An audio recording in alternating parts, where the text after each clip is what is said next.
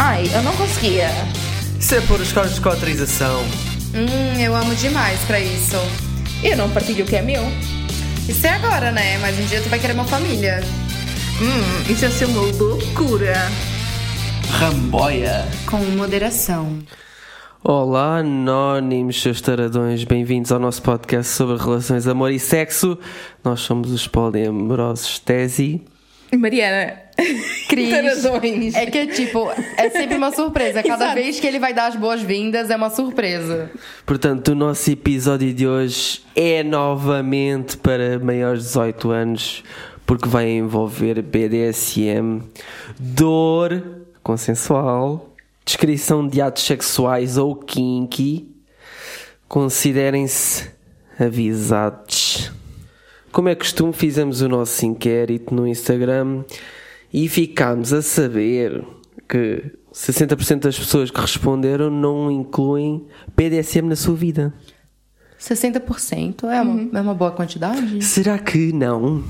É o que vamos descobrir hoje. Se calhar não consideram BDSM. Exatamente. Ou então não, não podem mesmo não incluir, não é? Mas muitas vezes há essa dúvida o que é que é o BDSM ou não. Exato. E das pessoas que responderam que inclui, eh, a grande maioria, 67%, considera-se submisso. E o outro terço considera-se dominante. Ou seja, 33% das pessoas se consideram dominantes e 67% se Exatamente. consideram submissas. Entendi. Faltou também aí ahm, perguntar quem é que se considerava switch, mas como era só duas respostas, eu esqueci-me que havia outra opção. Então vamos lá explicar o que bastante gente deve estar se perguntando e o que deve ter um ponto de interrogação na cabeça de muita gente que às vezes acha que sabe o que é, mas não sabe o que que é na verdade. O que que é BDSM? Bem, eu vou dizer a noção que eu tenho, não quer dizer que seja a verdade absoluta, que acho que é importante dizer. Nada daquilo que nós vamos falar hoje é a verdade absoluta, e sim a forma como nós temos aprendido as coisas e aquilo que temos lido sobre isto. Aham. Sim, Então- mas tu é, que, tu é que lês os livros, por isso é que tu é que vais dar aqui a definição oficial. Então, BDSM é bondage, que quer dizer eh, prender as pessoas, normalmente para que, não haja, para que haja restrição de movimentos, domi- dominação, submissão, sadismo, masoquismo, tudo o que esteja ligado a práticas não necessariamente sexuais, mas também de jogos de poder, práticas kinky e que sejam um bocado fora aqui da- do sexo normativo, em que não há necessariamente a troca de poder, não há spanking, não há. Que é tipo um mamãe e papai, assim, né? Sim. Ou como diríamos em Portugal, há missionário. Que isto diz tan- tanto da igreja, não diz? Missionário. Literalmente é isto. E é super racista este termo. Não sabias desta? Missionário. Isto é altamente racista, xenófobo e tem tudo a ver com a questão de nós termos feito descobrimentos com muitas aspas. Eu tô. Eu. Eu. Eu, Exatamente. eu acho que. Eu... Sabes o que é que eu achei engraçado? É que tu corrigiste o espancamento por spanking, porque parece que espancamento É mais é agressivo. tipo. Mas é tipo da rua, né? Tipo Parece claques de futebol, super agressiva, de, de porrada mesmo. Enquanto o spanking, o pessoa pensa nos taus basicamente. Então, normalmente o que existe no BDSM são dinâmicas em que há uma pessoa que se sobrepõe à outra durante aquele momento. Não, há quem o faça 24 por 7, tipo todos os dias, mas normalmente, ou várias vezes, é só num momento em que há uma pessoa que tem a liderança, digamos. E dentro desse, desse tipo de, de dinâmicas de poder, depois tens as. hum, tens pessoas que estão mais focadas na- nas diferenças mentais, na dominação mental e submissão mental, tens pessoas que estão mais focadas na dor, aqui o sadismo e o masoquismo, eh, tem- tens pessoas que estão mais preocupadas com a restrição de movimentos ou com tirar eh, capacidade de ouvir ou de cheirar ou de pôr algo na- alguma coisa na boca, whatever. Eh, não era bem, não soou tão bem como eu queria, o alguma coisa na boca. Mas também pode ser. Tá, mas uma pergunta. O BDSM ele tem que estar ligado a atos sexuais? Não. Isto é super importante porque há, ainda há muito essa ideia de que BDSM está sempre ligado a sexo. E inclusivamente é uma. Há muita gente que não faz sexo e que faz BDSM. Sim. Tem, tem práticas kinky. E é possível tanto haver BDSM e kink durante o sexo como fora dele. Coisas tão simples como limpar a casa pode ser BDSM. Sim. Ou, por exemplo, uma pessoa que não gosta de fazer penetração, sexo, nada que envolva genitais, por exemplo, pode gostar de fazer bondage, spanking, plays com, com velas. Quando dizemos plays, é, são momentos em que há uma interação, uma brincadeira, digamos, de BDSM. Eu fico pensando nos vizinhos que estão ouvindo a gente gravar isso agora. tipo, eles devem estar pensando assim, meu Deus, será que eles estão dando um curso, fazendo alguma coisa? Só falam de putaria também. tipo isso. Aquela gente quando se põe a gravar. Falar em putaria, este tipo de putaria tem que ter regras. Por isso temos que falar sobre as regras do BDSM. Sim, não é um uma coisa louca em que Há malta que acha que é só, é só reata areia e já está a fazer BDSM, né? Não, aliás, o BDSM pauta-se exatamente por ser super regrado. E quando dizemos super regrado, não é. Há regras específicas que têm que ser seguidas, mas sim cada casal ou pessoas que estão a participar na, na play têm que definir as regras antes, durante e depois de fazerem a play. Sim, eu lembro de um flashback que a gente tem que diz é, alguma coisa de ah, vou fazer o vou fazer, vou fazer contigo um contrato. Ao meio-dia tu come essa maçã, às quatro horas tu enfia o caroço da maçã no cu. Sim. Então, é, eu acho que tem muito nas produções de filmes e não sei o que essa essa ideia das regras. Só porque eu acho que é meio é meio zoado, eu acho, nos filmes. Principalmente, por exemplo, o filme que todo mundo conhece, que tem mais essa exploração desse mundo BDSM é o 50 Tons de Vergonha, 50 Tons de Cinza. Sim, quando de vergonha, sim, sim. sim, Me sim. escapou, desculpa. Freud explica. né, os 50 tons de cinza, em que ele literalmente faz um contrato com ela das coisas que ele das coisas que ele quer fazer com ela e ela simplesmente tem que assinar. Eu não me lembro de ver no filme ela tipo não gostar de alguma coisa ou Sim, dizer sim. que tem. Há, há. Pelo menos no livro eu sei que há, uma certa negociação, mas é, está super mal feito, porque normalmente existem efetivamente pessoas que têm relacionamentos de BDSM Uhum. que são tipo toda, durante todo o período, é 24-7, estão sempre em, Sim. em digamos, diferenças de poder Uhum. e que fazem, assinam contratos. Mas normalmente essas pessoas já passaram por um período em que tiveram que se conhecer, que tiveram que explorar os seus limites, tiveram que explorar os seus desejos, ou seja, não, o contrato não aparece antes disso tudo, em princípio. Isso aparece, a mim parece-me estranho. Mas enfim, normalmente aquilo que se fala nas regras do BDSM, a mais conhecida de todas é tem que ser seguro, são e consensual. Ou são, Exato. seguro e consensual. Não sei qual é a ordem. Safe, sane, consensual, portanto, seguro, são e consensual, mas eu gosto mais da framework dos 4 Cs. Que basicamente diz que tem que haver consentimento, comunicação, cuidado e tem que se cuidar da outra pessoa. E dentro do consentimento, isto é muito importante, o consentimento não é só olha, diz que sim ou diz que não. Como já falámos muitas vezes aqui no podcast, mas Sim, pronto. tem, inclusive sobre isso, sobre o consentimento, diz que sim ou diz que não. Tem é, várias músicas e tem também um ditado popular que diz que quem cala consente. E, Hum. e isso é, é completamente errado. Eu, eu, na verdade, eu sempre achei que isso fosse errado, porque às vezes a pessoa só não tem coragem ou não consegue dizer que não, e não é por causa disso que essa pessoa tá consentindo, né? Sim, é um ditado que não se aplica a sexo. Pode-se Não, aplicar... não se aplica a nada. Não, acho que podes aplicar muitas vezes em Não. argumentos, em discussões. Não. Não, raramente. Não, às vezes a pessoa não, não vai. Não se sente confortável para Tipo, não dizer se que sente não. confortável para dizer que não, mas também não quer dizer que ela concorde com Alina, isso. Tu conheces aquelas pessoas que não param caladas enquanto não, não conseguem ganhar um argumento e depois eh, tu mandas um Isso bom não é- argumento isso e não é ela, a pessoa cala-se. Eu acho que o ditado tá mal formulado. E eu não tô fazendo isso só pra te contrariar, porque é meu esporte preferido. Mas eu acho, eu realmente acho que esse ditado é errado. Pá, o consentimento, o consentimento, isso eu concordo contigo. Aceitar está errado e ensina as pessoas de uma forma errada. Obrigada. Mas o consentimento tem, que ele tem que ser informado, tem que ser dado livre vontade, ou seja, não vale a pena aquela cena do vá lá, vá lá, só hoje, vamos experimentar, vá lá. Isso não é consentimento. Não. Tem que ser entusiasmado, as pessoas têm que estar eh, com vontade de fazer aquilo. Sóbrias. Seja por si mesma, seja para agradar, às vezes, consentimento pode ser dado para agradar a outra pessoa, tudo bem, mas tem que ser entusiasmada à mesma.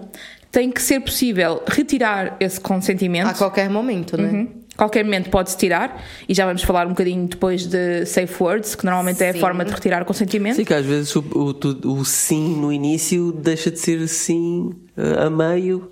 Ou seja, já disseste sim ao início, então é sim para tudo. E quando, Não, não- quando na não. realidade não funciona assim, né? Só que não.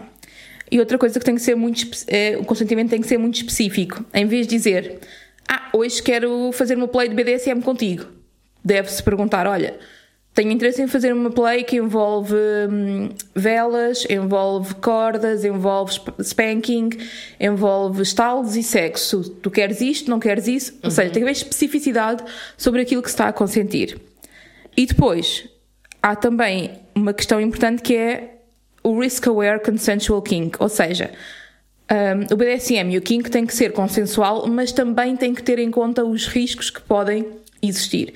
E esses riscos podem ser psicológicos ou físicos. Sim. Quando há sessões que envolvem bater em pessoas, envolvem prender pessoas com cordas ou com outra, outro tipo de material, que envolvem sufocar pessoas, há um risco inerente. E é preciso ter, ter isso em consideração. Não quer dizer que não se faça, mas ele- esse risco tem que ser debatido, ou deve ser debatido.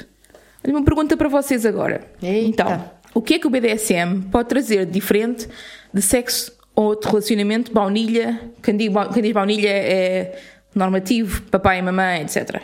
O que é que o BDSM traz diferente? Sim, essencialmente novidade, tendo em conta que estamos a falar para uma maioria provavelmente monogâmica que precisa de sempre muita novidade eh, nas, nas suas relações e o BDSM acho que pode dar um plus gigante, abrir umas portas gigantes para explorar eh, a relação. Eu acho que tem a ver, eh, pra mim, principalmente, na experiência que eu tive, tem a ver com autoconhecimento. Porque antes, quando eu tive um relacionamento, eh, eu só fazia sexo baunilha. E uma vez eu descobri que eu gostaria de me impor um pouquinho mais, que eu gostaria de ser um pouco mais dominante. E eu levei pra casa um par de algemas e mostrei pro meu, meu ex. E ele saiu correndo como o diabo corre Com da medo. cruz, dizendo assim: não, tu é louca usar isso aí, não, não, não, não, Deus me livre, não, não sei o quê, não, não, não. Então, eu acho que a partir do momento que eu tive a oportunidade de explorar mais esse lado, foi um- uma época de muito autoconhecimento pra mim, descobrir aquilo que eu realmente gosto, sexualmente falando, e não sexualmente também, né? Porque tem coisas de BDSM que eu gosto que não envolvem sexo. Sim. Eu acho que também acrescenta aqui um bom bocado de confiança na pessoa com quem te estás a, a relacionar, comunicação, porque é preciso imensa comunicação. Portanto, eu acho que é interessante experimentar quando há alguém que, que está disposto a experimentar contigo. Não há cá experimentar, ah, eu hoje vou, vou-te pôr algemas e tu nem sabes que eu vou pôr algemas. Não. Vou te fazer uma surpresa. Não. Houve uma anónima que perguntou se gostar de levar uns tapas e umas mordidelas que é considerado BDSM. A partir, a, partir, a partir do momento em que envolve dor, envolve jogos de poder, é BDSM. Eu acho que há Seja mais light, coisas. seja pesado. Eu acho que há mais coisas que são BDSM do que aquilo que as pessoas pensam. Sim. Eu lembro-me, por exemplo, eu e o Tesi já usávamos bastantes elementos de BDSM antes sequer de nos considerarmos kinky, mas já era norma no nosso sexo utilizar. O o conceito de BDSM para nós nessa altura era algo tipo uh, coisa de malucos, né? Tipo, Eram, que eram domina- dominatrix vestidas Exatamente, de, aquele de conceito leather, que a gente tem na Ouro de cabeça. cima a baixo. sim, com chicotes gigantes, muita freaks na cabeça, tipo em dungeons, Sim. né? Eu Sítios lembro- bué da escuros, E agora quem dera, é? Eu lembro que também quando, quando falavam de BDSM, eu imaginava só. é, como é que é o nome? Aquelas pessoas que gostam de se pendurar é, presas pela pele, tipo em argolas. Ah, sei. Eu, eu só conseguia imaginar isso e eu falava assim, minha nossa, tem gente que faz isso, tipo, durante o sexo. Eu, tipo, nos meus, sei lá, 17, 18 anos, que eu tinha acabado de perder a virgindade, nem entendia direito como é que funcionava sexo. E tinha, eu tinha essa visão, por acaso. Mas é engraçado é que há pessoas que fazem isso e que nem sequer está ligado ao BDSM. Exatamente. E há outras que fazem e está ligado ao BDSM, claro. Sim. É que a desinformação é um bagulho muito louco, né? Então, e como é que se diz ao parceiro que quer explorar este tipo de práticas? Houve muita gente a perguntar isso, por acaso. É. Verdade, muita gente. É. Eu, todas as tentativas que eu tive no meu casamento foram falhadas. Porque pronto, a E gente... tu tens, que- tens que admitir que não é nada fácil, né? Não, não é nada fácil, mas é porque eu acho que também a, a gente já não tinha uma vida sexual muito boa, digamos assim. A gente não, não combinava em muitas coisas. Então tu achas que a saúde sexual do casal interfere na exploração e na abertura para Não, é porque- Óbvio. No, no meu, sim, no meu caso, eu acho que principalmente eu tinha um apetite sexual muito diferente do dele. E além de gostarmos de coisas diferentes. Então eu acho que eu tentei trazer essa, essa parte soft, vamos dizer assim, do BDSM pra dentro da nossa vida sexual. Mas também não, não correu bem, tipo, nem me deu a chance de querer tentar, entendeu? Eu acho que a questão é: tu podes sempre perguntar, nunca podes obrigar. Sim. Tu podes introduzir, podes falar com a pessoa sobre isso, podes mostrar conteúdo que tenha a ver com BDSM, podes mostrar filmes e vídeos eróticos que tenham BDSM, mas nunca podes obrigar a pessoa a experimentar. Ponto. Isso aí não há hipótese. Mas, se a pessoa disser, ok, vamos experimentar, Sim. há que falar aqui do consentimento, Com certeza. como estávamos a falar, há que definir uma safe word. Abacaxi. Para a Cris é o abacaxi. Pra mim é o abacaxi. Muita gente usa, por exemplo, o sistema do semáforo, que é verde, podes continuar, amarelo, ah, vamos com calma, Abrandar, é. abranda um bocadinho, estou a começar a sentir-me desconfortável, e vermelho é para completamente, para tudo, vamos voltar aqui à, à vida real, entre, entre aspas, e isso é importante definir à partida, porque muitas vezes nos jogos de BDSM, nas plays de BDSM, há hum, a negação do, do não como sendo Sim. uma, uma fonte para parar. Ou seja, isto também deve, ser, também deve ser negociado, obviamente, mas o não muitas vezes faz parte da brincadeira. Ai, não, não, eu não quero isso, não, não, Tal não. yeah, yeah. E na realidade isso é uma, faz parte da brincadeira, é uma forma de, de motivar e uma forma de perpetuar aqui o jogo de poder. Portanto, é importante ao início falarem logo se o não é ou não é eh, uma safe word. Pois. O não, o stop, o para. Olha, uma coisa que, voltando aqui à pergunta inicial, que era como é que eu posso dizer ao meu parceiro ou à minha parceira que quer explorar isto? Uma das coisas que é engraçado a fazer é, por exemplo, falar com. Em vez de falar diretamente, olha, eu gostava de fazer isto, eu queria fazer aquilo outro, ah, eu não gosto disto. É cada um de vocês preencher uma tabela a dizer o que é que gostava de fazer e o que é que não gostava e o que é que tem curiosidade, o que é que não tem. Há, há uma. Há um documento de Excel que circula que é a Yes, No, Maybe List, a lista de sim, não, talvez, em que tem a descrição de vários actos de BDSM e sexuais para as pessoas preencherem. E isto é giro, porque depois podem trocar as folhas de Excel um com o outro e ver o que é que bate um com o outro. Imagina, se tu e a Cris tiverem posto os dois hum, que gostam de fazer spanking, se calhar na próxima vez que estiverem juntos podem dizer, olha, e se experimentássemos hoje o spanking? Ok? E isto é uma boa forma de ter claramente claros os limites logo da partida. Tem logo aí definidos os limites. E tu Sim, achas e que. se tu vai, por exemplo, se tu vai fazer o spanking com alguém pela primeira vez, tu não vai já descer a mão pra quebrar a pessoa no meio, né? Exato. Vai indo, tipo, níveis. Dá, dá um Apalpar, tapa. apalpar o terreno, literalmente. Tipo isso, é, dá um tapa. Depois a pessoa pode, por exemplo, a pessoa pode dizer, ah, é, foi muito forte. Então, da próxima vez tu sabe que tu for dar o tapa, tu vai dar mais fraco. Ou tu pode bater e perguntar também, né? Olha, assim, como é que foi? Podes fazer, por exemplo, uma escala de dor. É uma coisa que eu acho engraçada que é a escala de dor. De 1 a 10, quanto é que isto doeu? E tu sabes quanto é, que- quanto é que podes Sim. subir um bocadinho mais, subir um bocadinho menos. Porque, mas mas porque a escala, escalador a meio da, da cena não é meio anticlimático? Não Ai, é. Não foi, é. Ai, foi um 6. não é, sabes porquê? Porque tu Eu podes. quero dar-me um 8. Por que, que isso é anticlimático? Não, sei, nunca vi na minha Não é, de todo, não minha é todo anticlimático e como pessoa que já o fez, pode ser utilizado como tu aguentas mais um bocadinho. Ok. E a pessoa sente aquela cena de eu vou fazer isso por ti, ou eu vou aguentar mais um bocadinho, eu consigo, eu tenho força, eu tenho essa vontade. Ok. Ou então tu dizes, não, isto é só um dois, eu não estou a sentir nada. E a pessoa dominante fica Exato. tipo, ai, agora é que é? vais, agora é que vais. Eu acho que pode ser engraçado nesse sentido. Ainda sobre as listas do Excel, eh, vocês acham que depois de fazeres a primeira lista, trocares com o parceiro, experimentares coisas, tu achas que quando fosses preencher uma segunda vez a lista ia haver coisas que iam estar diferentes? Obviamente. As pessoas mudam de tempos para tempos e têm vontades diferentes de tempos para, te- para tempos e tudo é fluido, então é normal que os gostos e vontades vão alterando. Se calhar as coisas que é estavam em assim. talvez já são sim. E se calhar algumas coisas que eram sim, afinal revelaram-se não. Exatamente. Era aí que Sim, eu- as pessoas podem mudar de ideias, né? Pode, olha, eu tinha curiosidade de fazer isso, mas fiz e na realidade não gostei muito, então já não quero mais fazer. Exato. Então, que práticas de BDSM a gente pode experimentar para entrar nesse mundo assim devagarinho? O que, que vocês acham que, que pode ser feito? Eu acho que a maior parte da malta já faz uma cena que é os jogos de poder, só que não sabem que já estão a entrar neste território do BDSM. A cena do. Explica o que é, que é os jogos de poder.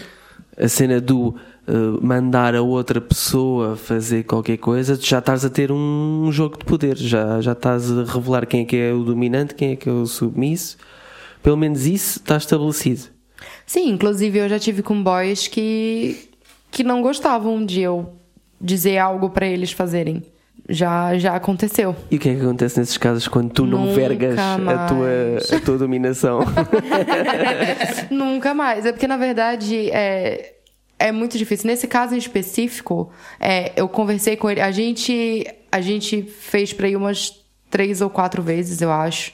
E depois a gente começou a conversar sobre isso, porque era claramente ele não se sentia confortável em eu querer dar ordens e eu não me sentia confortável com a dominância dele. Na verdade, eu não me sinto confortável com a dominância de ninguém, basicamente. E. Basicamente. Importante. E, e pronto, e a gente conversou sobre isso e ele disse que ele se sente uma pessoa mais dominante e que ele não ia mudar isso e que ele não gostava de receber ordens e que não sei o que. Eu falei assim, então, tu vai pro caralho, a gente não vai me fuder. Acabou. Sim, é verdade. Para mim também é um bocadinho anticlimático. Ah, Alguém dar-me tipo ordens a torto e a direito durante uma. Mas tem gente que gosta de receber ordens, né? Claro. Como assim? Como assim, Mariana? Agora, Falando nisso, Mariana, qual é o próximo tópico? Opa! não é tópico ainda. Então, nós temos que falar aqui, por exemplo, de, de começar com. Se é para começar com spanking, não vais comprar chibatas, nem chicotes, nem, nem varas, nem nada. É tipo, começas com, com as mãos, com um tapinha, com aquela, aquela escala de, de, de dor que estávamos a falar, a palpar o terreno. Depois evolui pra um cinto. um- evoluir para um cintozinho se, se, o- se o tapinha correr bem. Se bem, que, se bem que às vezes a mão pesa mais do que o cinto, porque o cinto é uma dor assim mais aguda, não é? O- a mão é tipo é mais um estouro que até bate no osso às vezes. Na mão é mais, também é stingy, mas tudo bem.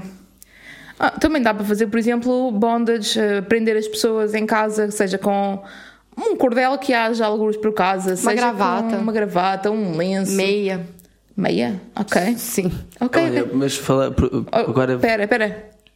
O, o cordão do Rob, aquele que prende o Rob, também dá. Sim. Carregador do telefone, enfim. cuidado, cuidado. Carregador do telefone, man. Eu não consigo com essa. Olha, estás a falar do cordão do Rob, mas eu já acabei um- uma cena de, de Shibari com cordão do Rob porque me faltava mais um bocado de, de corda. Fair enough. Meu Deus. Nunca me tinha lembrado desta, lembrei-me agora. Mas eh, para quem vai fazer um rope play, para quem vai brincar com cordas eh, e tentar fazer umas cenas sem experiência, cuidadinho com isso que pode correr mal. Sim, Vamos muito. falar mais, de- vamos falar sobre, sobre estas coisas do bondage mais para a frente. Sim. Pronto, é porque no- pelo menos queria já deixar aqui uma dicasinha muito rápido que é eh, se forem comprar cordas aos chineses, não comprem daquelas elásticas. Ok, já vamos, já vamos falar sobre isso. Pronto. E também tem uma coisa muito legal que é a privação dos sentidos, né? Que é tipo vendas, é, colocar aqueles. é, como é que é o nome? Fones cancelam o barulho? Tipo isso, mas também um com, com uma música também funciona. Também pode ser com música, sim. Ah, outra coisa que as pessoas muitas vezes já fazem e que não consideram BDSM, mas que honestamente para mim é, é o controle do orgasmo, fazer edging, dizer tá- estás quase a deixar a pessoa vir e depois, ah, hum, não, não vens ainda. Está quase, hum, hum, não vens ainda, Não quem é quem termina. deixo. Exatamente. É só quando eu disser. Só quando eu disser. Tem Isso gente já que é... nem dá tempo, né, da gente estabelecer essa regra. Estou a falar de quem? Não é de mim. Não, tô falando que tem gente que nem dá tempo de Ok. dizer, olha, É não vais. Tem gente que não, que não dá tempo de tu dizer, não vais gozar, go- não vais gozar já. A pessoa já gozou há cinco minutos Sim, atrás. sim. Desculpa, mas é que vocês olharam para mim com uma cara que eu pensei, não, eu sei que eu tenho uma especial predileção por eh, E edging, ainda, mas... e ainda depois me larga. Desculpa, porque tu é muito gostosa. É disso que eu tô falando. Ah, esse tipo. Ok, mas isso não tem a ver com o controle do orgasmo, isso já é só Sim. tipo. não, mas eu tô dizendo, tô dizendo que às vezes. Controle do orgasmo. É que é normal, é normal, atenção. Sim, sim. Olha, mordidelas, por exemplo. Mordidelas, chupões. O chupão vá, mais ou menos, mas quando é um chupão já mais agressivo, já é tipo aquela cena. Sim, o chupão eu não Quase sou muito raivosa. chegada, sinceramente. Eu acho meio. Não gosto. Mas uma coisa bem legal também é a puxada no cabelo, né? Sim. A puxada no cabelo pode dizer muito sobre quem tá dominando e quem tá sendo mais submisso, né? Pois é engraçado que eu também acho que o chupão é meio técnica do liceu. Quando tu sais do liceu já, já não fazes chupões. Já fazes tipo é porque a outras minha, cenas. visão, a minha visão do chupão é marcar território somente. Porque tu vai deixar a pessoa roxa. shit. Não, minha visão. Eu sei que tem gente que gosta, ok, mas a minha visão é só pra marcar território. Mas Já fiz, marcar inclusive. território às vezes pode ser uma certa brincadeira. Exatamente. Mas aí tem que ter o consentimento da pessoa, né? Claro. Eu sou o tipo de pessoa que odeio ficar marcada. Eu também. Da cabeça para cima e, do- e dos braços para baixo. Olha, no agora- verão, Mariana saindo de casaco. Não, mas a cena é: se tu estabeleceres onde é que a pessoa pode deixar os chupões. Pois e esta É cena a nível, né? a nível agora trazendo um bocadinho da não monogamia, só um, um pit aqui para aqui. Sim. Tu nunca viste. Eu lembro-me de tu já teres ficado fodida de eu ter um chupão porque tu associaste aquilo a marcância de território. Porque estávamos numa- num período em que a pessoa andava a marcar território. Vamos lá ver. Pois é. É diferente. Uma coisa muito legal também é, é que eu sei que tem, tem muita gente que gosta é de arranhar, né? Tem muita gente que gosta de ser arranhada e tem muita gente que gosta de arranhar. E tu achas que isso também é marcar território? Não, não, não. Eu acho que isso pode ser uma, uma introdução leve, digamos assim, ao BDSM. É tipo perguntar: olha, é, posso te arranhar? Claro que eu tô falando assim, às vezes na hora não acontece desse- dessa forma, né? Mas é, perguntar pra pessoa: ah, posso te arranhar? Ou. Eu, eu, às vezes, recebo algumas mensagens de gente falando: ai, me arranha, pelo amor de Deus, as tuas unhas, eu sonho com isso. Pois, mas há uma grande diferença entre arranhar com as minhas unhas e, e é- é arranhar com as unhas feitas no Chris Lay. Propaganda é a alma do negócio. Ambas são boas, tenho a dizer. Portanto, vamos à próxima pergunta, que é uma pergunta de anónimos, que é: pode ser considerado BDSM se eu só gostar das coisas consideradas mais soft? Ou BDSM tem que ser necessariamente algo mais hardcore para contar como BDSM? Tal e qual, isto é aquele conceito pesadão sobre BDSM. A resposta é não. Ou seja, BDSM não tem que ser algo hardcore. BDSM é qualquer coisa que envolva jogos de poder, jogos de dor, jogos de dominância. Pronto, é isso. Seja qual o nível que for, né? Se é alguma coisa que já foge do sexo normal, entendeu? Eu acho que. Bem, depende, tens, por exemplo, Tantra foge do sexo normal e não é BDSM. Ok. Mas pronto, Me mas, esqueci do tanto. mas a maioria das coisas serão, digo eu. Ora, vamos aqui então começar a especificar um bocadinho. Se as pessoas podem usar objetos que têm em casa para não ir logo comprar coisas sem saber se gostam, imagina, não vão, como estavas a dizer, não vão lá comprar os, os chicotes e as leathers e não sei o quê, As varas. e as varas, o que é que têm em casa que possam utilizar para fazer plays de BDSM? Eu tô ouvindo isso, eu tô lembrando é, dos daqueles episódios que tinha na Disney, que era do Art Attack. que você pode fazer isso com o que você tem em casa. É, cola em bastão, uma tesoura sem ponta, uma caneta, barbante. Pronto, É perfeito. O que é barbante? Barbante é sisal. O que é sisal? Foda-se, caralho. Como assim? Como é que eu vou explicar o que que é sisal? Eu não sei. Sabe aquele... Foda-se, Mariana. Não faço ideia do que a falar. Eu também não sei o que é que é isso. Como é que eu vou explicar agora? Porque eu não sei como é que Certo, diz não sei aqui. o quê? É, é tipo uma corda fininha. Pode ser grossa também, mas é uma corda fininha que ela é toda. É... Ao Caralho. Cara. Ah, ok. Uma, o tipo é corda, ok. Corda. É uma corda, assim. corda tipo meio, parece quase palha, é isso? Mas não é palha, aquela corda É tipo meio... isso, tipo isso. Que Deixa é tipo eu... bege. Isso, que é isso aqui, ó. Pronto, ok. Deixa eu ver como é que é o nome. Eu já sei o que é. É. Cordel. Não sei. Cordel. Mas também não sei se a gente tem um nome para isso. Mas é isso aqui, ó. Quem não mexe com isso não sabe. Sim, ok. Eu sei porque eu usava, eu usava muito isso. Um Pá, mas rolo. isso, mas isso dói para Juta, caralho. gui, Juta Guita, tá escrito. Juta é o tipo de... de... Corda sisal, gato arranhado. a- Gato arranhado? Enfim, não. vai, continua. Esquece. Não nesta parte, vamos tirar esta parte que não faz sentido para ninguém. Se é Que não para me nós. digas que é tipo aquela corda dos arranhadores dos gatos. Aqui, é aquilo ali. É pá, mas aquilo não se amarra uma pessoa com aquela merda. Ninguém falou com Mas eu não tô falando pra amarrar, eu tô falando que no Arte Ataque eles usavam muito isso. Ah, ok. Então, o que, que a gente tem em casa, além da, da tesoura sem ponta, do sisal e do, da cola em bastão, que não é pra ser usado de preferência? O que, que a gente tem em casa que a gente pode usar, então?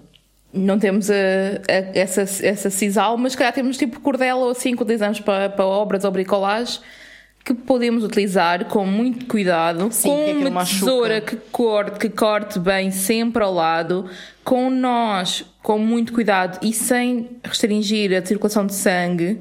Aliás, cordas convém fazer depois de fazer um workshop já. É melhor. Sim, era aí, era aí que eu ia chegar porque fez-me muita diferença a mim. É que é mesmo só um workshop. É tipo, vais duas horas.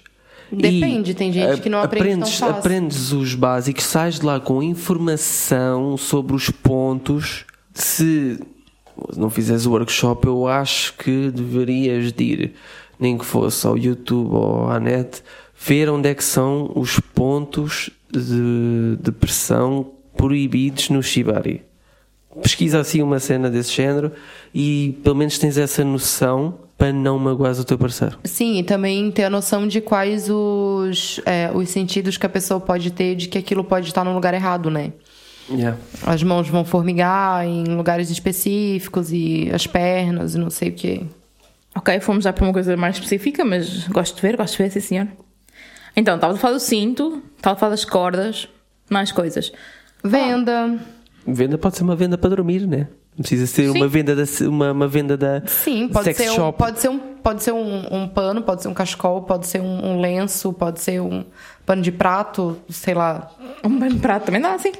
Olha, por exemplo, já que estamos a falar de pano de prato, estamos na cozinha, uma espátula da cozinha, dá para fazer um bom spanking, por exemplo. Sim, a escova de cabelo. Ah, Pois e, e a As mãos, a que- mente. A cena também são que- coisas boas. Pois, mas a mente, eu ia, eu ia falar Vai da dar uma mente. cabeçada na pessoa. também funciona. Ai, mas aí, aí vai doer em mim também, daí eu não vou Exato, querer. Exato, exato. Eu ia falar de- de- do poder da mente bem em relação à, à questão da venda, porque eh, venda pode ser assim uma cena de ah, é só tipo uma venda, não é nada especial. Mas o facto de, de uma pessoa estar com a venda está eh, a absorver sensações que se calhar nunca experimentou estar concentrada daquela forma. E está a perder controle, não é? Como não tem o sentido da visão, não tem o controle Tens sempre a sobre a surpresa, passar. não é? A surpresa do, do toque aqui e ali, tipo. Mas também, pronto, acho que convém também teres alguma criatividade se tiveres a fazer alguma coisa a uma pessoa com venda. Uh, Ou seja, tens que se surpreender de alguma forma. Acho que quando se usa venda, os teus, os teus outros sentidos vão estar muito mais apurados. Então, acho que por menor que seja a coisa que a pessoa tá fazendo, a pessoa que tá vendada vai sentir diferente. E não achas que também tem a ver com concentração? Tipo, entra, começas a entrar no teu mundinho de Sim, a pessoa, sensações sim, a só. pessoa tem que tá, tem que estar concentrado naquilo, porque é muito fácil.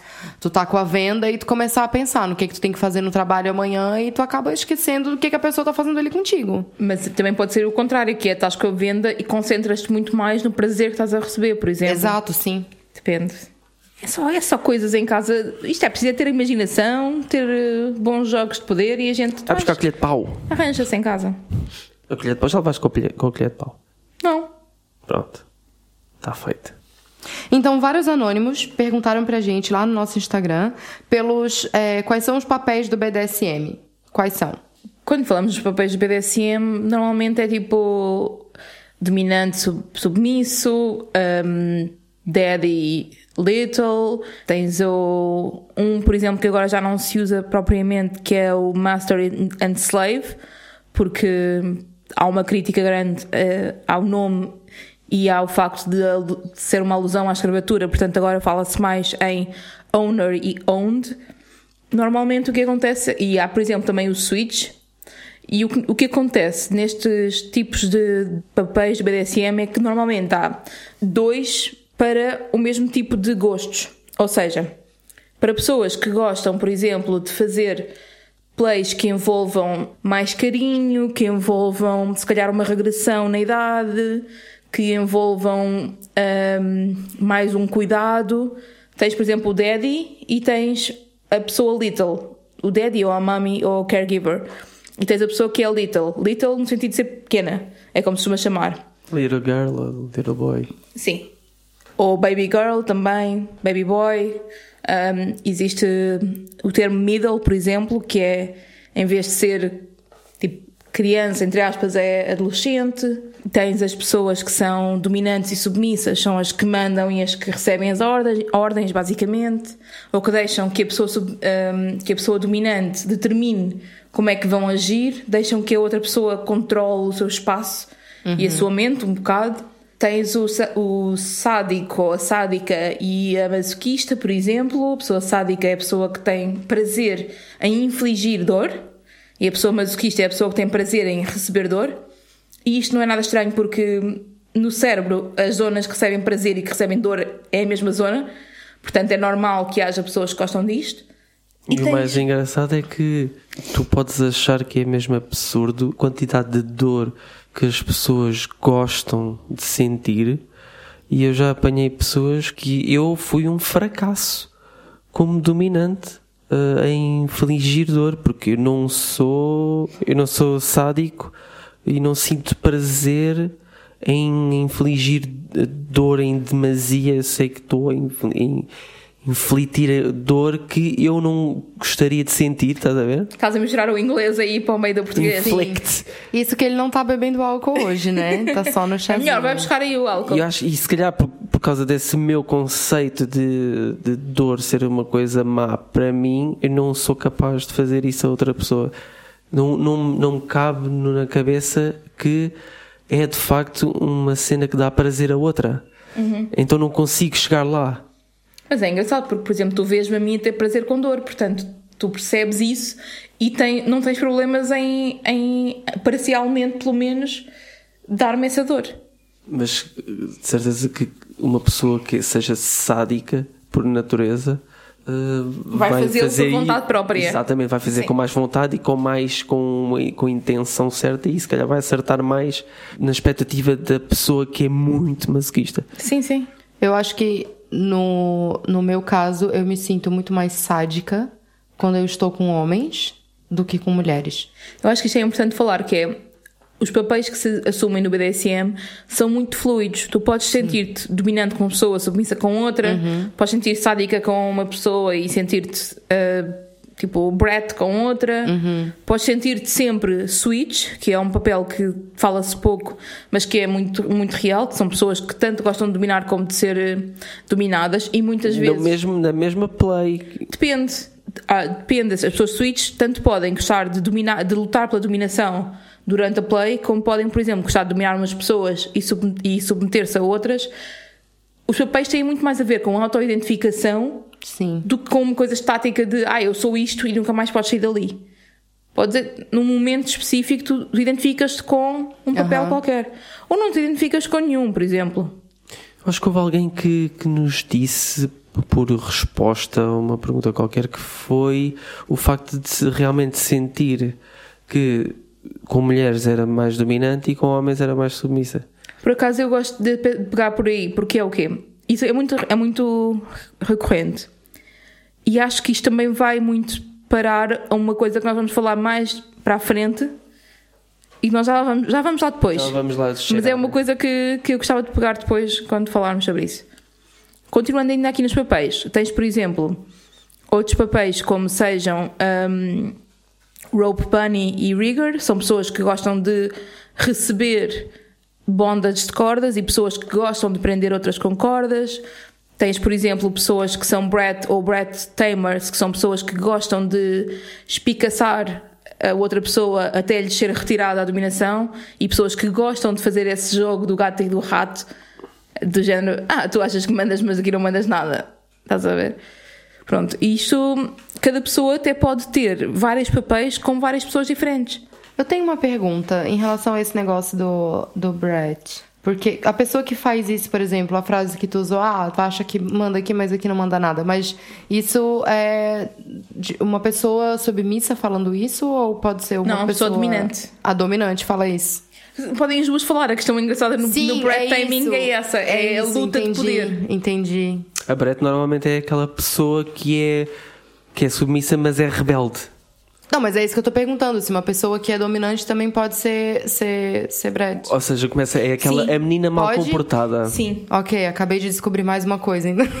porque a cena Brett muitas vezes é tipo. Imagina, vou dar um exemplo, sabe, não, não vai ser muito, muito simples de perceber, mas uma forma, uma forma que eu gosto de pensar no Brettness é: imagina as, as miúdas más no liceu, aquele. Aquela cena de serem, acharem-se as maiores e não sei quê, e acharem que são muito badass e não sei Ok. quê. E depois, na realidade, vem alguém que as põe no sítio e põe-nas no sítio a sério. Mas tem que ser alguém que tenha força o suficiente para as pôr no sítio, porque senão elas dominam tudo. Pelo menos é a minha forma de ver Bretness. Nem toda a gente é assim. Entendi. E agora fiquei um pouco confusa. Opa, eu acho é que não nos devemos prender tanto em labels, em nomes. Sim, Estás a ver? sim. Eu só, eu só queria, só queria mesmo entender, mas é São por só categorias, motivo próprios, assim, só. Só para experiência. Só Só, para, para, para um amigo, para contar a um amigo. Não, é porque tem a prima da vizinha de uma amiga minha Uhum. que ela, ela, ela me perguntou dessas coisas e eu queria saber, Uhum. entendeu? Mas a gente pode continuar, depois eu explico pra ela. Pronto, ok. Mas pronto, se tiverem mais dúvidas sobre, sobre hum, os papéis do BDSM, por exemplo, em bdsmtest.org dá para fazer um teste que te diz supostamente qual é que é o teu papel, embora não confiem nisso a 100%, e além disso isto é altamente fluido, daqui a um Sim. ano testam outra vez, é outra coisa completamente diferente. Não, eu se testar todo dia vai ser cada dia uma coisa diferente. Isto é porque tu és geminiana. Sim. Um, para além disso, lá também explica mais ou menos cada papel e acho que se tiverem dúvidas podem ir lá procurar. Pois e da net há outras coisas vez, também. Eu fiz uma A vez. gente já fez. É aquele que dá porcentagens? Sim, que tu esse. Uhum. é tantos por cento. Lembro. Sim. Eu acho que me fiz uma vez e, e fiquei perplexo, fiquei revoltado com, com os resultados, porque eu não, não concordei assim tanto. O que que deu Mas se calhar o resultado? facto de, de não concordar é um denial meu em relação a algum preconceito, estás a ver? Possível, bastante possível. Mas pronto, não, não me lembro o que, o que é que era, mas lembro-me de ter essa sensação. Bem, onde é, que, onde é que encontramos pessoas que tenham o mesmo interesse em relação a BDSM?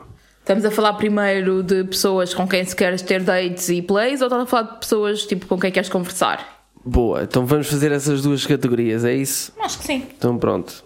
Então, para ter dates, eu, minha primeira recomendação é de facto o OkCupid, porque é uma dating app que consegue fazer uma, uma boa filtragem nos objetivos de, de cada pessoa. Sim, dá para ver nas, nas respostas às perguntas e assim. Muitas vezes também há pessoas que põem isso mesmo no perfil. Sim, agora não me façam aquela merda de ah, porque ela diz que gosta de spanking, então ah, é, é porque é uma ganda vaca e vai ser, e vai ser fácil de engatar. nunca tenham essa expectativa em relação a uma pessoa que seja sexualmente aberta. Nossa, que violência. Mãe da vaca. Eu só tenho, eu só tenho a dizer que eu tenho preguiça desse, dessa app. tenho muita preguiça. Já entrei, já respondi uma caralhada Envolve de investimento perguntas. de tempo, sim. Já li uma caralhada de perguntas de outras pessoas. Ai, pra mim é. Ai, não, eu, eu prefiro mil vezes uma coisa muito mais objetiva só. Sim, mas tu não és solteira. Não, mas e Tá então? solta. Mesmo as pessoas solteiras podem não ter paciência. E mesmo as pessoas. Não temos a falar só para pessoas solteiras, estamos a falar para pessoas. Se calhar muitas delas que são não, não monogâmicas também, não é? Se nos cheguem, pelo menos têm esse interesse, prova- provavelmente. Então, em mais sítios para dating sem ser o OkCupid. Há, por exemplo, o Kinked, só que o Kinked, que é tipo Kink com um D no final, ahm, tem pouca gente, mas é mesmo específica para pessoas que procuram plays de BDSM. Portanto, isso é, é muito específico para quem procura isso. Mas ahm, não é- em termos de funcionalidade não é muito boa porque hum, se não pagares não tens muitas fu- funcionalidades e não sei o quê. Dá para falar, mas não é tão fácil quanto isso. Não consegues ver quem é que te pôs like, essas coisas todas. Se for, se for uma pessoa que nunca fez um play assim mais a sério, convém não procurar esse tipo de cenas mais específicas? O que é que tu achas? Eu acho que com quem está a começar deve procurar, procurar fazê-lo com parceiros com quem já tenham uma relação mais ou menos estabelecida. E não tem que ser uma relação romântica, pode ser um friends with benefits ou assim, alguém Mas que já tenha confia. confiança, né? Sim. O problema do Kink é também que há muita gente sem foto, foto de perfil. Medo. Eu pessoalmente não gosto disso, mas enfim. Depois há o Field, que já falámos aqui algumas vezes, que é uma app basicamente para pessoas não normativas, seja isso não monogâmicas ou pessoas que tenham kinks e que procurem pessoas para fazer BDSM. Não são todas, mas normalmente está escrito no perfil, portanto. Eu não- tu disseste que normalmente para pessoas não normativas. Eu acho que devia de haver mesmo uma app que eh, era proibido entrar monogâmicos heteronormativos. Porque assim tu filtravas logo aí a ducharia toda. Vamos desenvolver. Ou seja, eu contra mim falo, contra mim falo porque eh, eu não poderia participar. Eu acho que não precisas de tirar a parte da, da heterossexualidade, acho que basta, basta tirar a monogamia, já é bom. Sim. Mas enfim. E para quem está à procura de saber coisas sem ser. ou está à procura de pessoas sem ser para dating ou para plays? Porque a, BDSM e o Kink também têm uma, um sentimento aqui de, às vezes, comunicação com outras pessoas, comunidade e não sei o quê, não é? Como é que se consegue chegar lá? Por exemplo, os manches. O que, que é que é um manche? Um encontro, um evento social de pessoas kinks que normalmente são feitas do- a partir do Fat Life. Hum, cá em Portugal sim, mas não é, não é obrigatório. Mas, mas sim, agora como é que tu encontras um manche? Como é que tu tens conhecimento de que vai acontecer um manche? Normalmente só através. cá em Portugal, através do Fat Life ou de amigos que, tenham, que tenhas que vão lá. Amigos ou restritozão. A questão é que é, é um evento específico para pessoas que querem falar sobre BDSM num ambiente informal. Tipo, não é para irem ver pessoas a fazer BDSM nem nada disso. Tu vais para um café ou para um restaurante falar sobre BDSM. Falar com pessoas que fazem BDSM. E obviamente que isto envolve que não podem estar lá pessoas vanilla pelo meio, porque senão não há confiança e não há vontade para falar sobre isso, não é? Pois por, causa de. Pois é, ficas com aquela, com aquela sensação que uh, podes ser julgado, né? E mesmo para as pessoas, para as pessoas que não são do, do BDSM, pode haver podem se sentir desconfortáveis e podem sentir alguns triggers em relação a algumas das práticas do BDSM. E isso é super importante terem, atenção, não é? Em relação ao Instagram, enquanto tu, tens aquelas páginas de BDSM, de riggers, tal e tal e tal, qual é que é a tua opinião, ou a vossa opinião, sobre a malta começar a meter conversa com o pessoal que segue estas páginas? Não, eu. Primeiramente, se tu não me conhece, não vem meter conversa comigo no Instagram. Ponto. Só isso que Eu eu, estou a trazer isto porque é, é capaz disto estar a Independente, acontecer. independente da página que for. Se tu não me Acontece. conhece, não vem dizer Olá, Cris. Como, como se a pessoa já me conhecesse. Isso pra mim me, me faz mesmo muita impressão. Tanto que o meu Instagram é fechado e eu tenho poucas pessoas. Porque se eu não conheço a pessoa, se eu não sei de onde que a, aquela pessoa vem, se eu nunca tive uma interação com aquela pessoa na vida, eu não vou aceitar no meu Instagram pessoal. Não adianta. Isso pode vir de uma página que fale sobre kink, pode vir de qualquer lugar. Eu sempre vou achar isso estranho. Imagina que é uma pessoa com a cabeça no lugar, bem ponderada, bem moderada, que quer explorar uh, esta parte do BDSM Hum. e só conhece, ou só está no Instagram e conhece as duas páginas do Instagram, como é que achas que ela deve interagir? No mínimo dos mínimos, deve mandar uma mensagem privada antes de pedir amizade ou antes de tipo, a seguir Sim, e sim. explicar exatamente porque é que te quer seguir e porque é que quer conversar contigo. Exato. Sem ser logo, ai, eu curtia fazer um play contigo porque és bué da grossa. Ok? Meu cu. Também é grosso. Sim. Portanto, estávamos a falar das manchas, estávamos a falar do Instagram.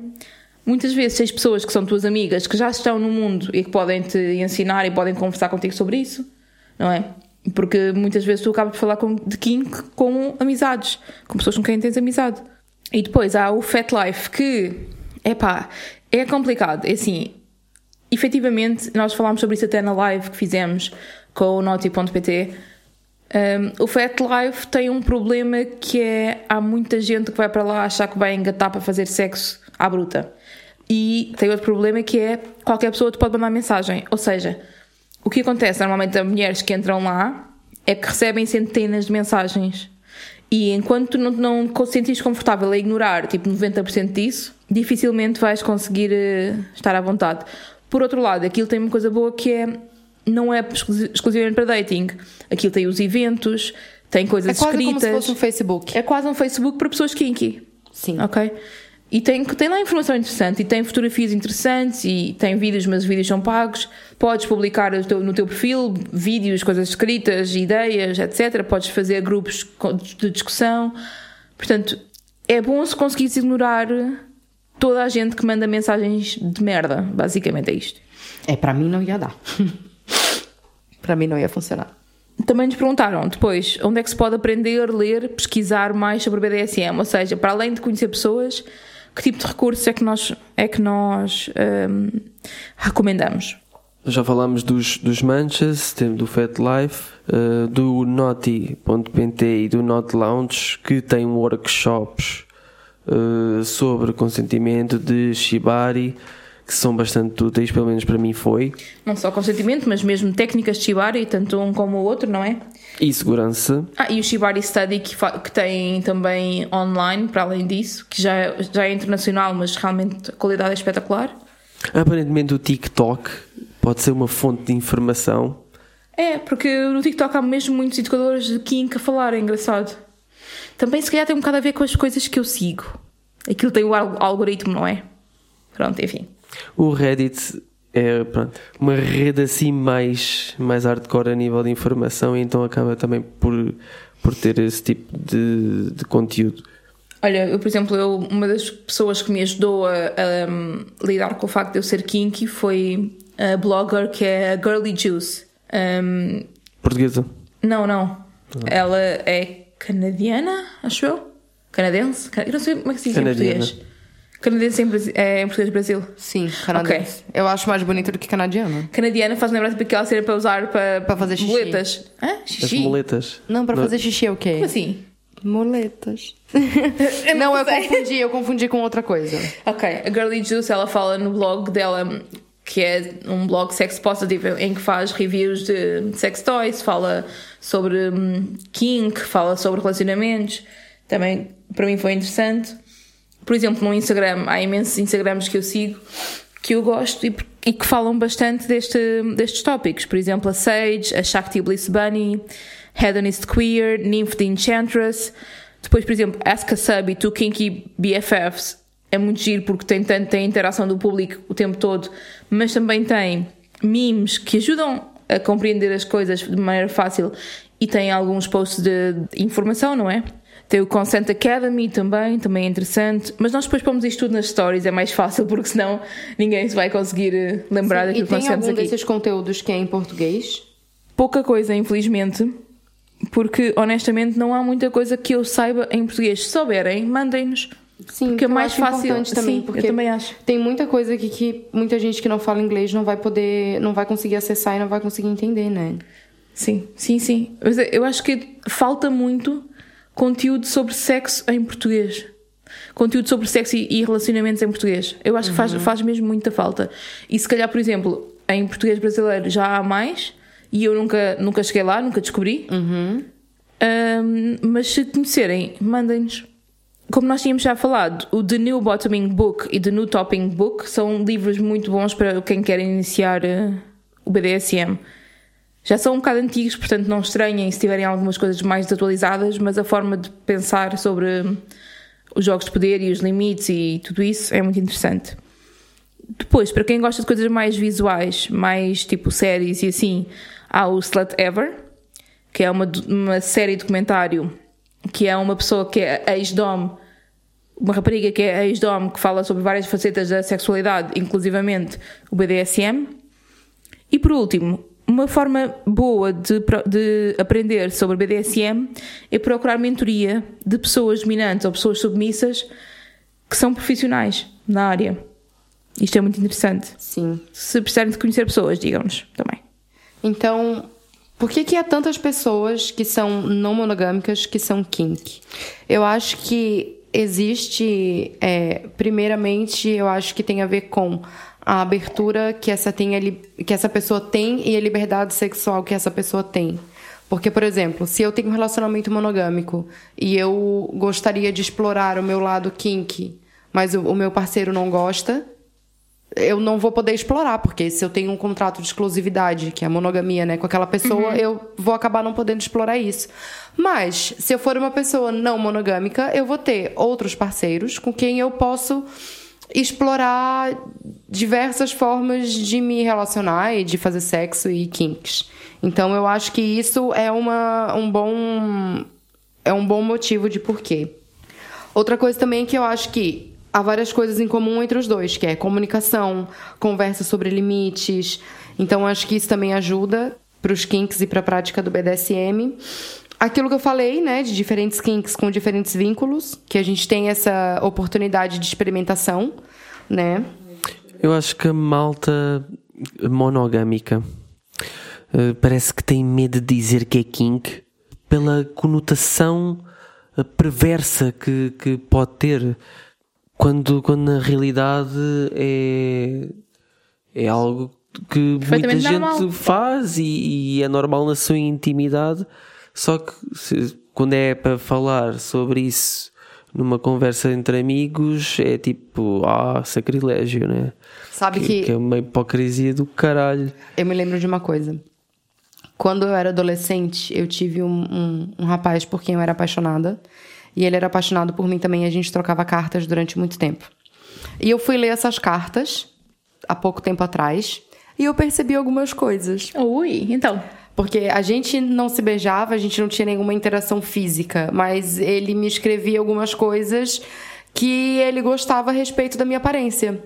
E uma das coisas que ele falava muito era sobre as minhas mãos. Aí falava, ah, é porque acho tuas mãos muito bonitas e gosto muito das tuas mãos.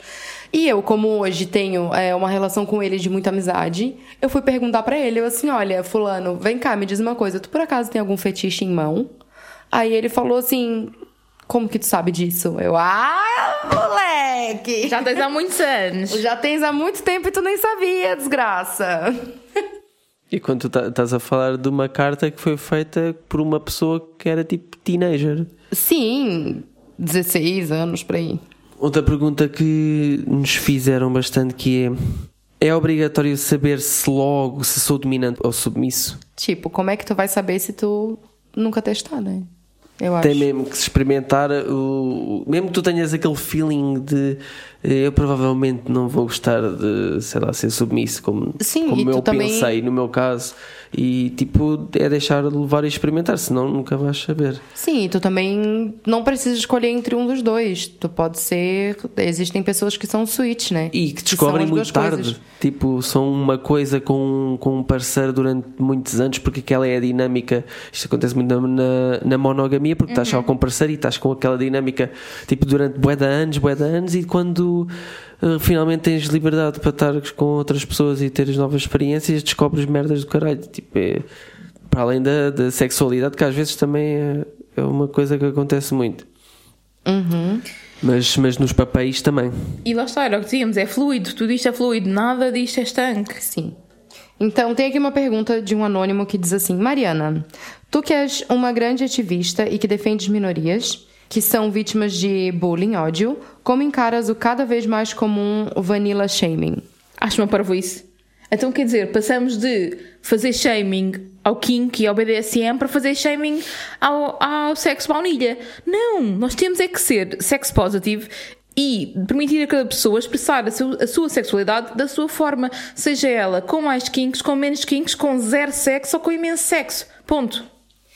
Ponto, eu acho é que aqui o- a, Mas- a base está no julgamento, né? É parar de julgar o que os outros fazem e concentrar-te mais é na tua cena. Sim, mas tipo, eu acho que não quer dizer que por eu ser uma pessoa mais dominante que eu também não gosto de fazer sexo vanilla. Claro, sim, sim. Mas, mas Isso é importantíssimo as pessoas saberem. Não é. o- os sexos que eu faço não são sempre tiro, porrada e bomba, chicotada e. whatever. Não vou falar mais detalhes. tiro, porrada e bomba e chicotada. Portanto, definição de BDSM para hoje. a- Tiro, Anotem. porrada, bomba, chicotada. Isso mesmo. Ainda no outro dia estávamos a ver um vídeo sobre. Qual vídeo? O que é As- isto? BDSM? Vídeos BDSM? Ninguém Não, mostrou não, nada. não, não. Oh, É uma outra. É dentro do conceito que eu quero abordar aqui, mas no- no- na continuação deste raciocínio, que é o vídeo que nós vimos era eh, docu- eh, documentários de porn stars e o que é que elas eh, faziam na vida íntima. E havia porn stars assexuais. Ou seja, Yeah, no, no íntimo nem sequer faziam sexo.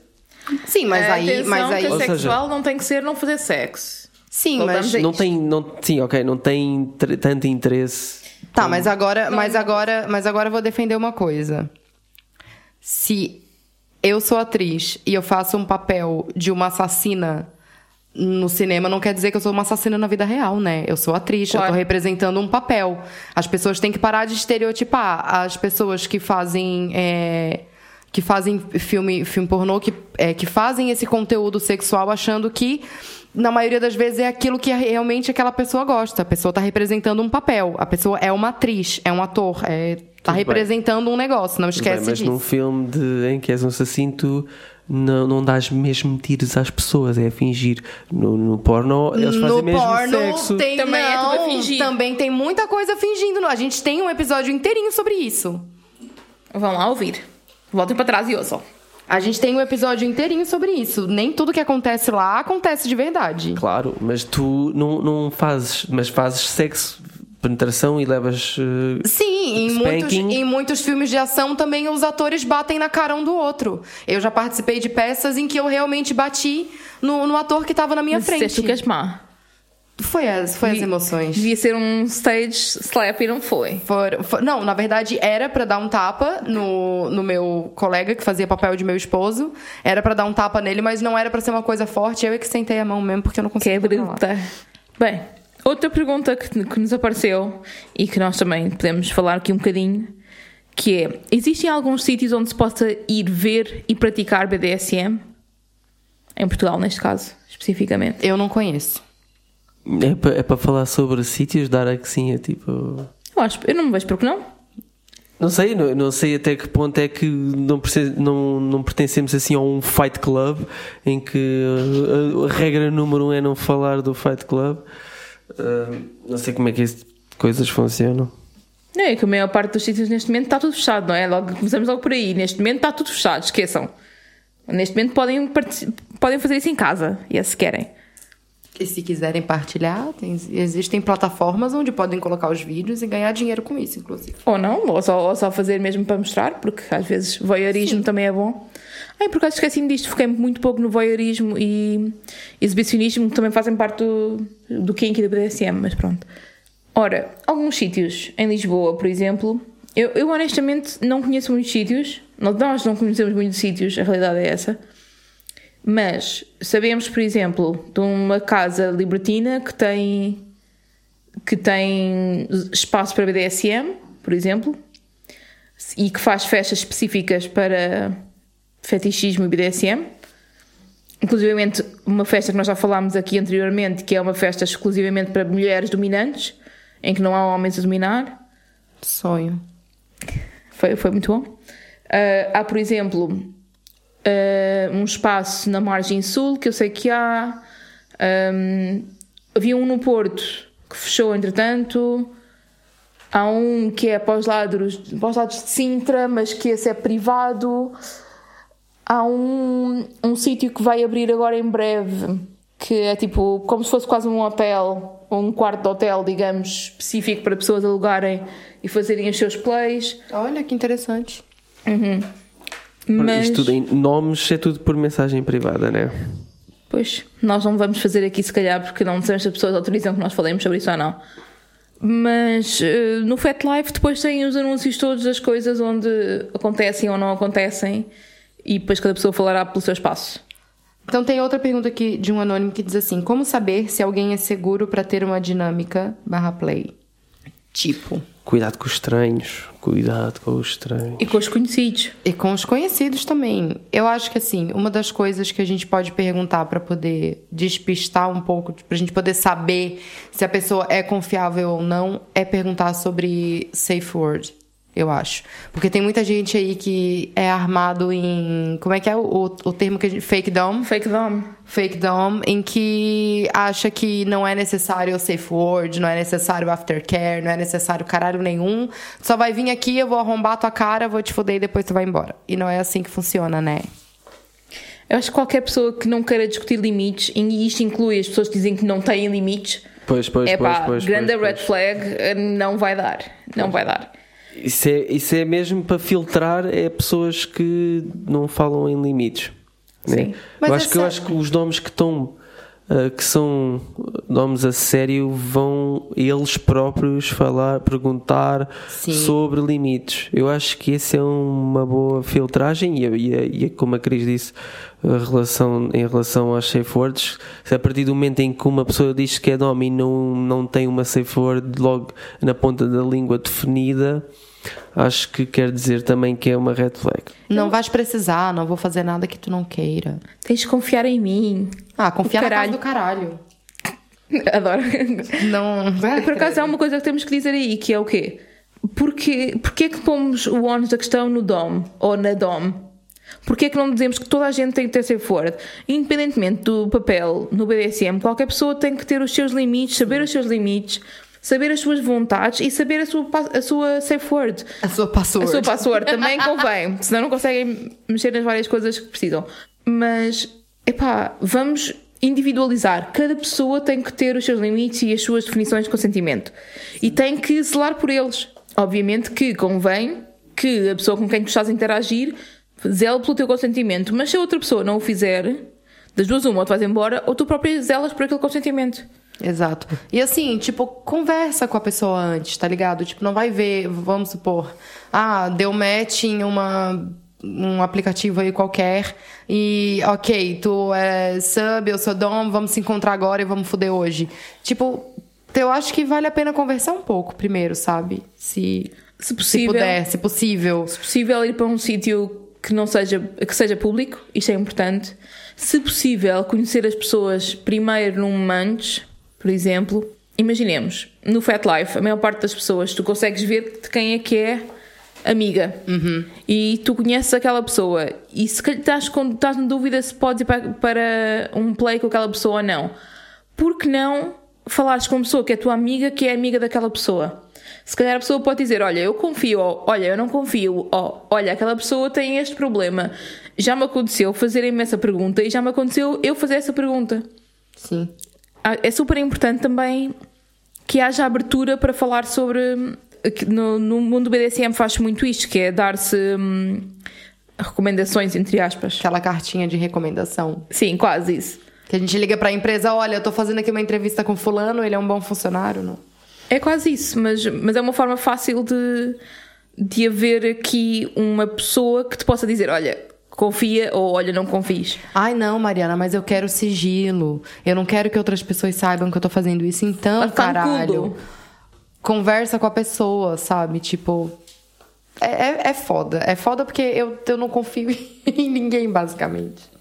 Uma última questão aqui para este tópico, que é o que é que vocês acham do facto de eu já ter tido um, uma dinâmica de BDSM com uma pessoa mais ou menos conhecida eh, em que ela simplesmente confiava em mim, não tínhamos safe word, também não fizemos nada de hardcore, mas o que é que vocês acham que faz com que essa pessoa tenha confiança em mim? Achas que o facto de ser não monogâmico tem alguma coisa a ver com isso?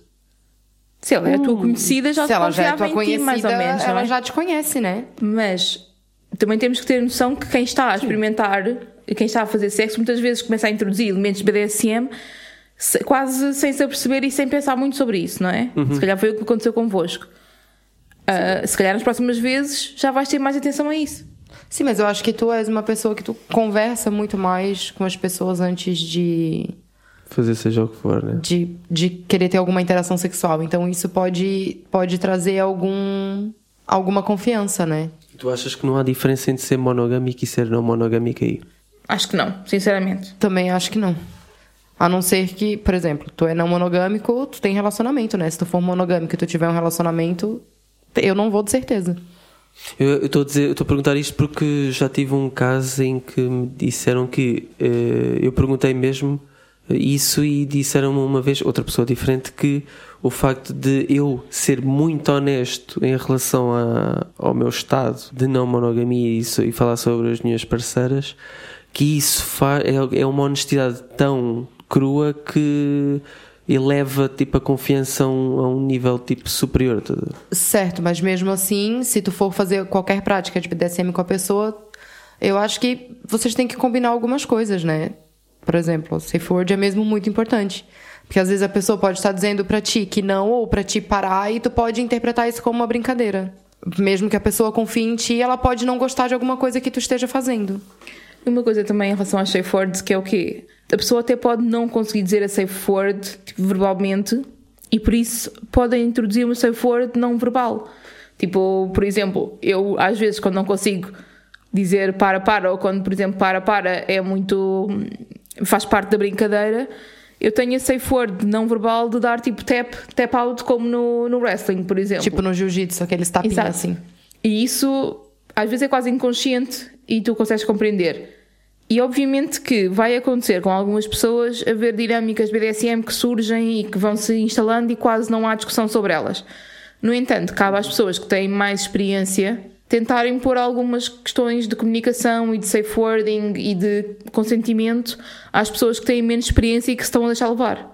Sim, por exemplo, eu tive um caso em que foi o meu primeiro date com boy e ele foi na minha casa e ele tava me pedindo pra ter um comportamento mais dominante, basicamente. E ele tava me pedindo algumas coisas em que eu não me sentia confortável em fazer porque eu não senti, por exemplo, eu não conhecia ele direito. Tipo, ele tava me pedindo tapas e não sei o que, e eu fiquei meio com medo de fazer isso porque eu não tinha certeza se, porque ele não tinha motivo nenhum pra para confiar em mim. Sabe? A gente tá se conhecendo pela primeira vez. a Eu gente já tive bebeu. essa sensação. Sabe? A pessoa dá-se Então, muito, né? A pessoa Tipo entrega isso. E, e ele pedindo e pedia mais e pedia mais. E teve uma hora que eu falei: olha, não vou fazer.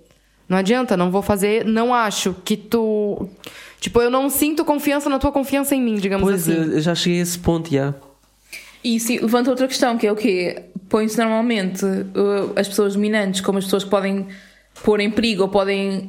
um, ou que podem forçar as barreiras das outras, mas não, as pessoas submissas também podem Sim. forçar as barreiras das pessoas dominantes. E não pode ser. Podem, quer dizer, no sentido de negativamente. Às vezes fazem Sim, e não é sim. suposto. Porque as pessoas dominantes também têm, também têm limites, também têm o seu consentimento, também precisam de aftercare e tudo isso. Vamos à cantoria neste momento. Parem com isso! Então, o parem com isso de hoje é: parem de achar que os homens são dominantes e as mulheres são sempre submissas. Hum, patriarcado, hum, machismo, o quê? Não, tipo, cara, por quê? Por quê? Patriarcado e machismo, por isso mesmo. Sério, sério. É isso, tem, E o pior- temos que combater, não é? E o pior é que eu já encontrei com caras que tiveram uma, um comportamento super preconceituoso quando eu disse que eu era dominante. Por quê? O que que eles disseram? Porque eles disseram, não, não, quem tem que, é, tipo, mulher, não sei o quê, tem que saber se colocar no seu lugar. Ah, caralho. E não sei o quê. Eu falei assim, credo, é até, é até perigoso. é até perigoso eu querer matar. Lá, você não põe no teu lugar. Exato. Então, cara, eu acho que assim, não tem vergonha nenhuma pra um homem que é submisso. Eu acho que as pessoas têm que parar de julgar as pessoas pela é, preferência sexual dela, pela o tipo de relacionamento que a pessoa faz. Eu acho que as pessoas têm que parar de julgar as pessoas. Não tem vergonha em nada, sabe? Tipo, por quê? Esta ideia de que o homem é mais, é mais dominante tem mesmo muito a ver com o facto de durante muitos, muitos anos, e isto continua ainda hoje a existir, Sim, não é há, uma macho. dominação, há uma dominação do homem na sociedade. E isto reflete-se muitas vezes para, para depois a- o mundo BDSM e Kink. Mas não é verdade que é sempre o homem dominante e a mulher sempre sobremissa. Sobremissa? Sobremissa. É Me- sobremesa. Misturou sobremesa com submissa. É uma sobremissa. Portanto, as mulheres são submissa sub, submissinhas. Há- a submissão tem a ver com a personalidade de cada pessoa e não com o, o seu género, ok? E é importante compreender que as mulheres não são mais coitadinhas e têm que ser sempre cuidadas e que têm sempre que, que alguém de, de- tem sempre alguém que decidir por elas, etc. Por outro lado, também há a ideia de que ah, as pessoas que têm alto poder depois chegam entre aspas, à cama e querem sempre perder o poder. Também não é verdade. Embora isto aconteça algumas vezes, não é sempre verdade. Portanto, nunca assumam que a pessoa é submissa ou dominante consoante o seu género ou o seu status social, whatever. E sim vão aprendendo com as dinâmicas. E é normal que as dinâmicas sejam alteradas de tempos a tempos e que sejam fluídas, ok? Sabes uma coisa engraçada que é quando nós começámos a abrir a relação e tivemos aquelas experiências todas, eu fui conhecendo as miúdas e tal, e nunca estive preocupado com a relação de poder. Sempre me senti dominante e elas sempre foram submissas.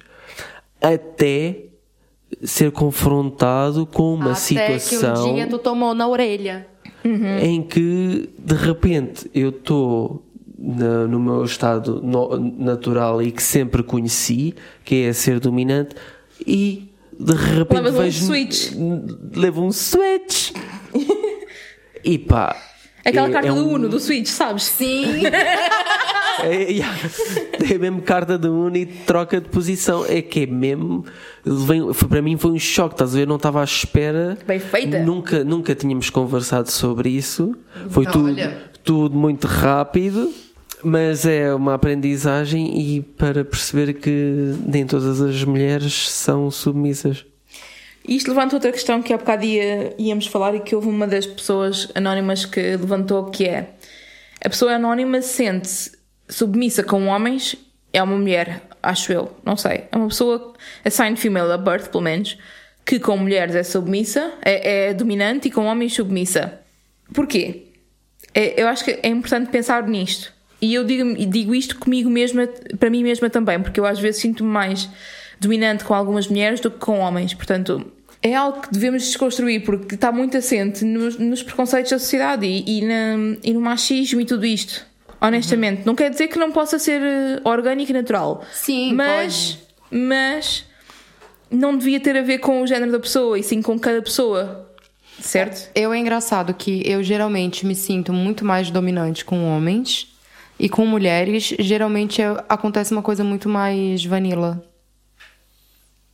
Será- é, tem a ver com Mas a de- tua, mas a tua depende. imponência, não é? É a tua Depende, imponência de sim. poder. Ou a tua necessidade de poder. Sim, mas a Mariana tá olhando pro Tese, mas é porque o que acontece comigo e com Tese é que. Não, não, não, eu tô, não estou não tô a olhar para ele por causa disso. Estás a dizer que com mulheres tens tendência a ser mais vanilla. Sim. Não com todas. Só isso que eu estou a dizer. Sim, mas eu disse, não com todas. Mas o que, o que acontece em relação é, comigo e com Tese, eu acho que é, na minha cabeça, com ele eu não tô sendo submissa. Eu tô deixando ele brincar de ser dominante. Porque na minha cabeça ele só tá fazendo aquilo que eu quero que ele faça, que é se comportar de uma forma mais dominante. Então, quem tá dominando a situação sou eu e não ele. És serviço top para a Cris.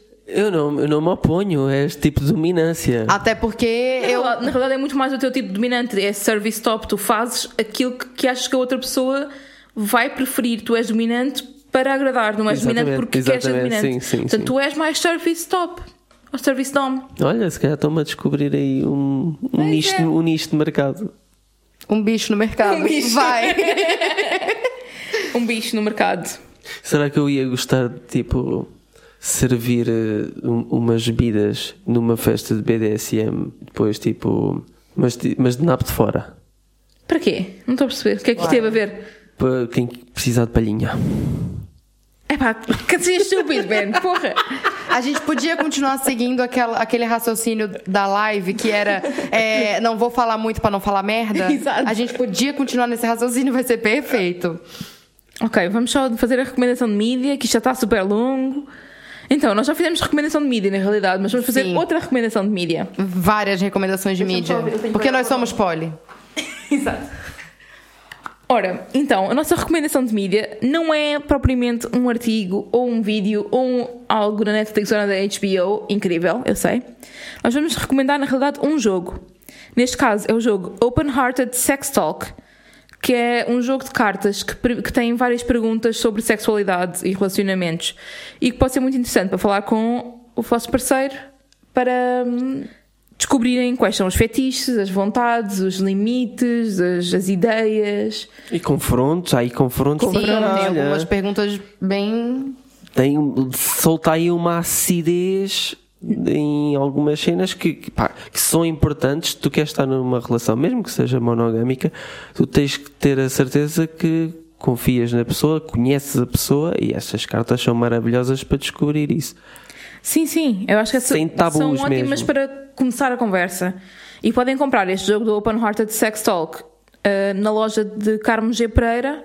Não, isto não é patrocinado, nós estamos a dizer isto mesmo porque foi lá onde nós comprámos e porque nós conhecemos eh, a pessoa que é uma pessoa educadora sexual e que tem também uma, uma loja de sex toys.